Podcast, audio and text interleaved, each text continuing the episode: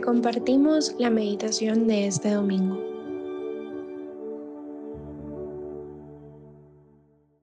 En el nombre del Padre, del Hijo y del Espíritu Santo. Amén. Ven Espíritu Santo, ven a mi corazón para descubrir este mandamiento que no es un mandamiento para oprimirme, sino para hacerme crecer. Ayúdame a educar mis gustos para entender la palabra, para, para darle al blanco de mi vida y para saber por dónde caminar. Hoy domingo 29 de octubre vamos a escuchar el Evangelio según San Mateo, en el capítulo 22, de los versículos 34 al 40.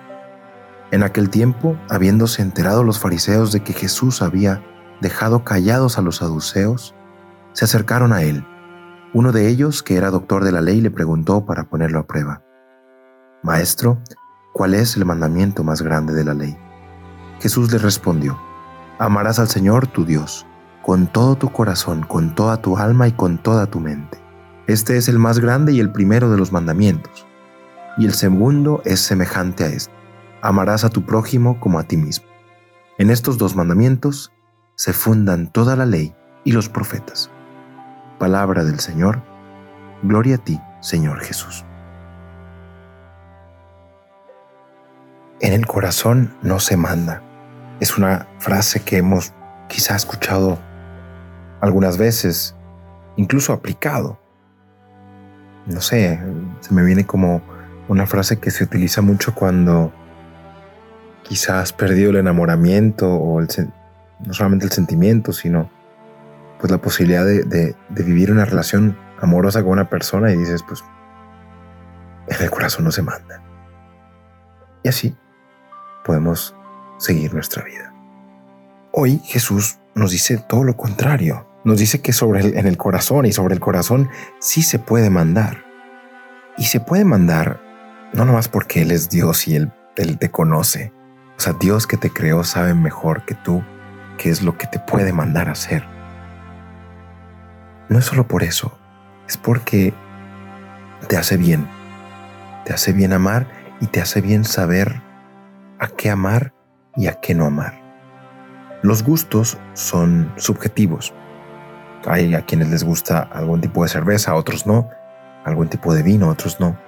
Pero si has probado una buena cerveza, un buen vino, cualquier otra que les presentes a estas personas que no sea de la misma calidad, aunque no lo puedan describir, no, no va a saciar, porque el gusto habrá sido ya deformado, si se puede decir así. Cuando Dios te enseña a gustar las cosas y cuando tú empiezas a gustar las cosas de la vida y las cosas de Dios, va a haber otras cosas que te van a dejar de gustar porque has, probado algo bueno. Hay un salmo que me gusta mucho que dice, haz la prueba y verás qué bueno es el Señor. Gusta y ve qué bueno es el Señor. Pues bien, hoy escuchamos Dios que manda a nuestro corazón a amarlo a Él sobre todas las cosas y después amar a Dios como nos amamos a nosotros mismos. Un mandamiento súper difícil, pero que en realidad es el, el, resumen de todos los mandamientos, de los diez mandamientos que hemos aprendido desde el, desde el catecismo. Más bien es el resumen, la síntesis. Hay unos mandamientos de los diez que se destinan o tienen como objeto amar a Dios y hay otros que tienen como objeto amar al prójimo, pero están entrelazados en realidad. Y es interesante para los judíos, o sea, Jesús se está encontrando con unos fariseos que eran judíos observantes de una ley. Ellos tenían que repetir varias veces al día este mandamiento. Escucha Israel, amarás al Señor tu Dios con todo tu corazón, con toda tu alma, con todas tus fuerzas, con toda tu mente. Lo dirás cuando vayas en camino, cuando vayas al trabajo, cuando estés en tu casa, a tus hijos, a tus colegas, con tus amigos. Lo repetirás siempre para no olvidarte de este mandamiento súper importante porque nos podemos olvidar y porque sobre el amor se puede mandar. Porque si no amarás a Dios, amarás tantas otras cosas.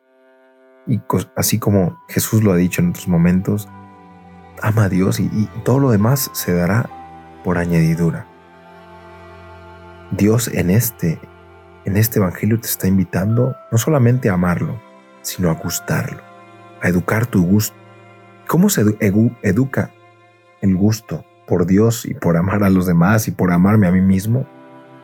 Pues bueno, ya un poco lo dijimos, haciendo una experiencia, pero son cosas que se están interconectadas. Se puede gustar a Dios cuando empiezas a gustar a los demás, cuando empiezas a gustar estando contigo mismo. Y puedes gustar y amar a los demás y a ti mismo cuando empiezas a gustar y amar a Dios. ¿Dónde empezar a gustarlo? Pues bueno, hay que dedicar tiempos y espacios para eso. Y es por eso que la iglesia nos propone pues una liturgia, un, modo de vivir en los sacramentos, un modo de vivir la fe, tienen como finalidad o deberían de tener como finalidad ordenar nuestros gustos, hacer la prueba y ver lo bueno que es el Señor. Es difícil, es difícil, sobre todo humanamente, psicológicamente, cuando te obligan o te mandan a hacer algo, automáticamente nos viene como las ganas de no hacerlo. Pero para los judíos, el sentido original de la palabra mandamiento, que era Torah, no era aquel de cumplir y basta. Es verdad que para muchos terminaba en esa desviación. La palabra Torah etimológicamente quiere decir darle al blanco, o sea, atinarle a algo. No desviarte, ¿no? seguir un camino, seguir, seguir una luz. Ese es el sentido del mandamiento que te hace Dios. Seguir un camino, seguir el camino del amor a, Dios y a los demás y a ti mismo en una óptica de, aprender a gustar. Cada quien tiene que descubrir, así como los gustos que son muy subjetivos y, que no hay unas reglas muy definidas, cada quien está invitado y llamado a descubrir cómo amar, cómo gustar a Dios, cómo gustar al prójimo, cómo gustarte a ti mismo. Esta es la invitación que te hago educar tus gustos, educar tus gustos en tu relación con Dios, en tu, educar tus gustos en tu relación con los demás educar tus gustos en relación contigo mismo. No porque te lo han mandado, sino porque hay que darle al blanco, hay que, hay que vivir la vida como aquel que te creó sabe que te, que te hará feliz. Y, y, no es tanto de mandamiento porque hay que, hay que vivirlo, es porque alguien me ha hablado y me está llamando hacia Él, y me está invitando a gustar y nutrirme de, una vida que, yo no, no puedo gustar por mí mismo. Que el Señor te, te ayude a educar tus gustos, a mandar sobre tu corazón y a saber que amando encontramos nuestra plenitud.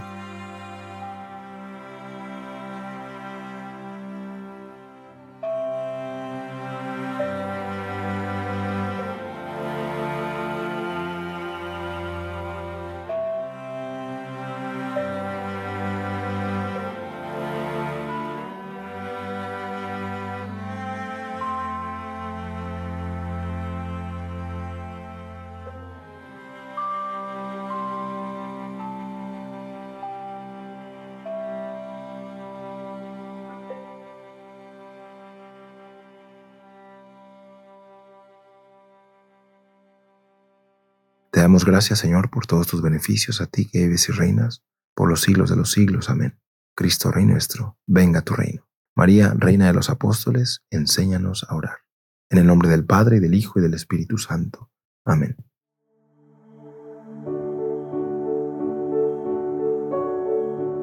Te invitamos a seguir en oración y dejar que tu alma sonríe en su encuentro con el Señor. Nos escuchamos mañana.